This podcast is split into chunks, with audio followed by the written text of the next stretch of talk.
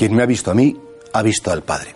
A veces podríamos caer en el error de pensar, eh, ¿cómo será Dios? Eh, cuando me encuentre con Él, con quién me encontraré, qué me va a decir, eh, qué me va a reprochar, qué me va a agradecer. Y la gente como que le da muchas vueltas a cómo es Dios. Sí, el catecismo nos enseña que es un espíritu puro, que es eterno, autor, pero, definitiva, esa pregunta está, ya tenemos la respuesta en Jesús. Quien me ha visto a mí, ha visto al Padre, porque el Padre y yo eh, somos uno. Y por tanto, la mente del Padre es la mente de Cristo. los gustos del Padre son los gustos de Cristo. Lo que el Padre detesta es lo que detesta Cristo. Y lo que Cristo ama es lo que ama el Padre. Y por tanto, no nos tenemos que hacer muchas preguntas complicadas de cómo será el Dios que yo me encuentre. Porque en Jesucristo, en sus palabras, en su vida, en su invitación, venid a mí los que estáis cansados y agobiados, está reflejado perfectamente el modo de ser del Padre, el modo de ser divino.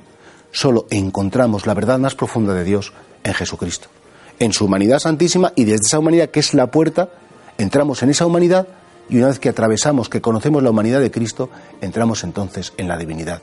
Pero no pensemos que Dios y Cristo son realidades distintas. Cristo es Dios.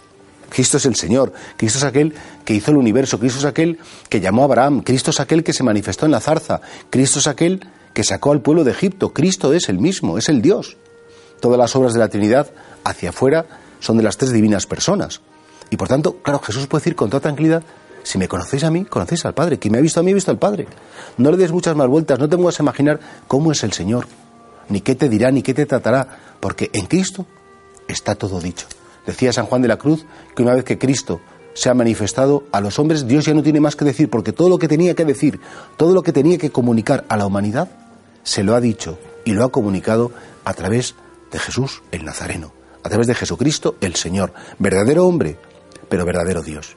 Esto nos tiene que llevar a poner una máxima atención cuando estemos en la Eucaristía, escuchemos el Evangelio, escuchemos las palabras de Jesús, porque no es un profeta más, no es un hombre bueno más, es el mismo Dios el que me está hablando y dándose a conocer en Jesús.